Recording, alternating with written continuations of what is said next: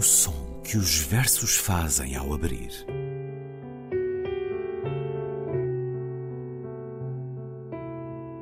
Se leio um livro e ele torna o meu corpo tão frio que fogo nenhum o pode aquecer, sei que isso é poesia. Emily Dickinson. Com Ana Luísa Amaral e Luís Caetano.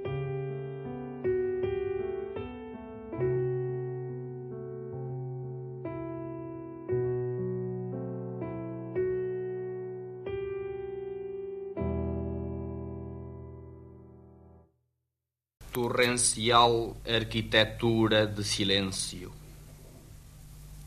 Eis o início de um breve poema, mas o que é um breve poema? Não sei.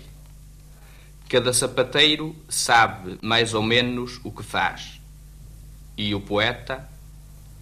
Talvez eu tente fotografar os instantâneos de silêncio, precisar a sua arquitetura. A arquitetura, disse já me não lembro quem, é a música petrificada. Nada, pois, mais belo que ser o músico da pedra e do silêncio. Ambos conferem gravitação à terra e a arrastam no mesmo movimento. Chamaram-me poeta barroco. Se por barroco não se entender o dourado horror dos retábulos, mas um pensamento, ou antes, o duplo movimento ou ímpeto, ascendente e descendente, eu aceitarei. De resto, eu aceito tudo o que se diz. Nada tenho a repetir, porque eu digo na poesia tudo o que quero. Melhor, tudo o que é mais forte do que eu. Por isso, talvez, a arquitetura é, no meu breve poema, torrencial. Sim, mais forte do que eu. Mais forte que nós nosso amigo e inimigo, a nossa vida. Uma reflexão sobre a poesia própria, que acaba por ser um poema, de e por Fernando Echevarria, que nasceu a 26 de fevereiro de 1929 em Cabeçon de la Salle, na Cantábria espanhola, e morreu no último 4 de outubro no Porto, aos 92 anos. Uma vida longa que se dividiu entre a Espanha, onde nasceu e de onde era a mãe, e onde estudou filosofia e teologia, Portugal, de onde era o seu pai e onde cursou humanidades, e França, onde se asilou e foi professor depois de três anos em Argel. Teve, aliás, diferentes participações políticas, passaram por Argel, mas também por Paris, de contestação ao regime fascista português. Olá, Ana. Olá, Luís. Vamos escutar mais poesia de Fernandes Farria. Era um homem, Luís, como todos os grandes, muito simples. Uhum. Eu acho que a poesia do Echevarria é uma poesia muito diferente. Nós falámos já aqui de um outro poeta, morreu há muito pouco tempo, Pedro, Pedro Tamen, não é? Em, em registros completamente diferentes, realmente os registros de ambos são muito diferentes, mas eu tenho muita dificuldade quer relativamente ao Echevarria, quer ao Pedro Tamen, em enquadrá-los em movimentos, sabe? Justamente porque acho que eles eram dois grandes poetas. O Echevarria era um grande poeta, de facto, e Echevarria tem esta dimensão filosófica, não é? O primeiro poema que eu gostava de ler dele foi um poema que eu escolhi para, aliás, eu nem sei se alguma vez lhe disse, lhe cheguei a dizer isto. É o poema que abre a minha tese de doutoramento. que se chama Emily Dickinson, uma poética de excesso, que eu nunca publiquei, mas tem como epígrafe geral de todo, toda a tese, tem como epígrafe geral este poema de Fernandes Ferria, que eu acho que é um poema belíssimo. Eu vou passar a ler. É um poema do livro Fenomenologia de 1984. Somos antepassados.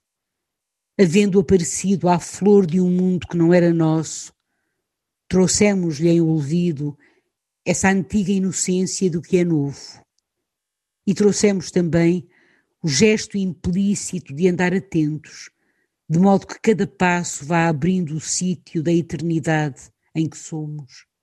Ou, do fundo da história, vimos progredindo, antepassados de nós próprios, e em sangue e esquecimento transmitimos a transparência conseguida, o modo de ver um movimento tão longínquo que o tempo padecido nos eterniza aos poros. Somos antepassados sobreviventes, indo vendo dourar-se a antiguidade e os olhos. E eu acho isto tão bonito porque somos antepassados, ou seja, eh, eu acho que realmente é isso que ele faz na poesia e ele prova como a poesia e, e nós todos, no fundo, o ser humano, traz consigo, nós trazemos connosco o passado, o presente e a promessa também do futuro, não é? Somos um Mas lastro este... contínuo. Fenomenologia, Exatamente. este livro de 1984, que obviamente eh, vai ao encontro desta marca muito metafísica, refletindo a sua área de estudo, filosofia, é uma poesia de facto com muito do espiritual. Este poema tem muito de espiritual. Muito espiritual, muito do. Era um homem, de facto, muito, muito. A, a, a sua poesia trabalha muito esta questão, justamente, é? a da espiritualidade. Eu trago aqui até um outro poema dele, Figuras 2, de 1987, e está uh, na, na, num livro dele, Obra Inacabada, e, e, tem um belo prefácio, de resto, de uma pessoa que dedicou, que se dedicou imenso a trabalhar a obra de Esfarria, que foi Maria João Renu. Sim. E, mas é curioso, porque há dois anos ele disse uma coisa muito engraçada, disse, eu fiz agora 90 anos e a minha vontade era viver mais 90 anos. E não é por acaso que a minha obra, que, que, que, eu, que eu publiquei, um, um, que, eu, que, eu, que eu juntei um livro, um, vários livros de poemas e chamei-lhe Obra Inacabada, que é precisamente este que eu aqui tenho, que é em papel quase bíblia, porque são tantos poemas que deve ser em papel muito fininho. Então, mas de Figuras 2 eu queria ler um poema muito bonito que diz assim: Seria eterno se não fosse entrando por aquele país de solidão, aonde ver a luz alarga, quando se alarga à volta a vinda do verão. Seria eterno. Assim somente o brando movimento de entrar se lhe mensura, conforme ver, ao ir-se dilatando, amplia o campo útil da ternura e enquanto entra, um cântico de brisa lembra quanto por campos foi outrora tempo, apagando a sua face lisa, qual se alisando se apagasse a hora. E indo entrando, a solidão se iriza e o vai esquecendo pelo tempo fora.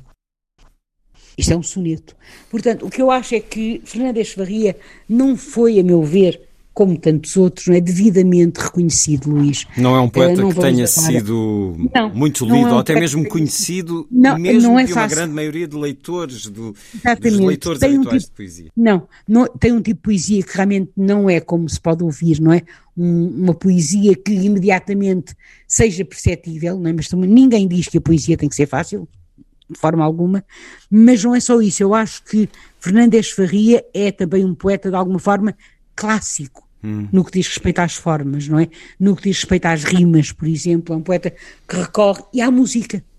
E justamente eu acho que não é tanto, para ele, a importância não tem tanto a ver, ou não tinha tanto a ver com o uso da rima em si, ou o uso da, da, da, das formas clássicas em si, mas com o facto de essas formas clássicas lhe proporcionarem uma dimensão musical uma forma. mais ampla. Deixe-me a propósito, uma... a propósito disso passar um minuto de uma conversa que tive com ele num dia de aniversário, os 85 ou 86 anos, já não me recordo, em 2015. Tinha ele acabado de ser anunciado como vencedor do prémio Correntes de Escritas Casino da Póvoa. Vamos escutar um minuto, pouco mais dessa conversa. Eu gosto de música. Eu gosto de música e há qualquer coisa de musical nos meus livros. São temas que se vão desenvolvendo sobre si. E to, como todo tema musical, o que sucede é o seguinte: há um instrumento que pega num tema, depois há um outro instrumento que o retoma, mas quando retoma o tema já não é o mesmo. Aliás, há muitas imagens nos meus livros que são imagens musicais e não só imagens musicais, como esses desenvolvimentos e alguns títulos mesmo que, têm, que vêm da música. De forma que é natural que se encontrem uh, poemas que, to que tomem uh, aparentemente o mesmo tema, mas como digo, o tema foi-se modificando, como em música. Como na própria vida, como o próprio homem, o poeta que lê há 80 anos e que hoje faz 86. O que é que lê hoje, Fernanda Echevarria?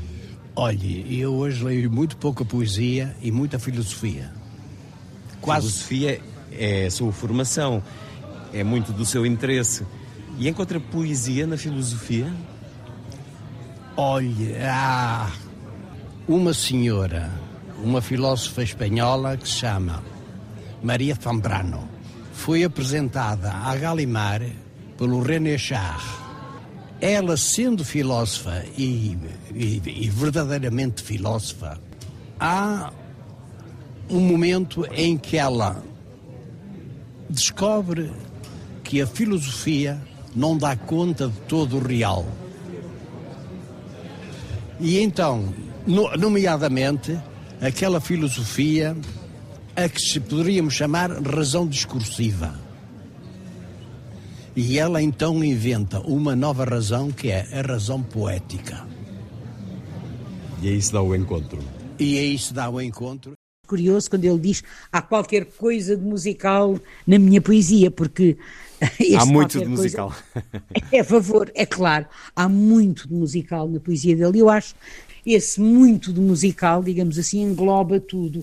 Gostava de citar o final da introdução que é justamente de obra inacabada, que é da, da, da autoria de, de, Maria João Renault, em que eh, se lê o seguinte: a escrita esfarriana põe-nos em contacto com uma realidade mediata que se insinua por trás dos seres e das coisas, e que só pode ser designada por uma palavra em humilde recuo para que a obra palpite e punja. E depois ela cita o seguinte poema um súbito recuo de silêncio. Eu chamo a atenção, Luís, para isto. Repare, o recuo do silêncio para que entre o quê? Eventualmente para que a música entre. Mas o silêncio faz parte da música também, não é? Um súbito recuo de silêncio e ao fundo do recuo o agudo indício não de secura só, mas de um deserto mais eficaz e sempre mais longínquo. E sobretudo sorvedouro, o tempo sucumba ao seu redemoinho, de onde a figura magistral do Verbo se entrega em carne de fulgor e espírito. Isto é a citação. E depois, a autora da introdução, Maria Renault, diz o seguinte: Este verbo magistral que coloca o leitor face ao mistério do ser abre um horizonte de sublime onde se vislumbra, ainda que oculta, a razão silenciosa do universo. E eu acho que isto, se calhar, diz tudo da, da poesia de, de Fernandes Faria. Ou diz muito. Que nos deixou que nos há deixou. poucas semanas, ele que fazia... Que era uma pessoa encantadora, além de mais.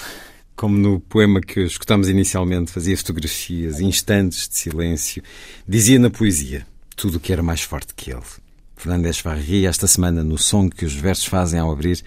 Ana, encontramos-nos na próxima semana. Encontramos-nos sim, Luís.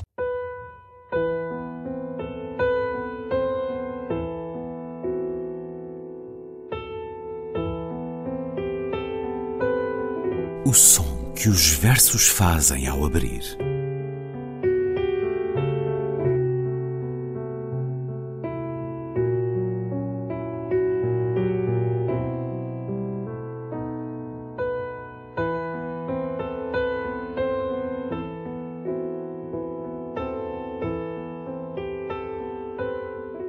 Com Ana Luísa Amaral e Luís Caetano.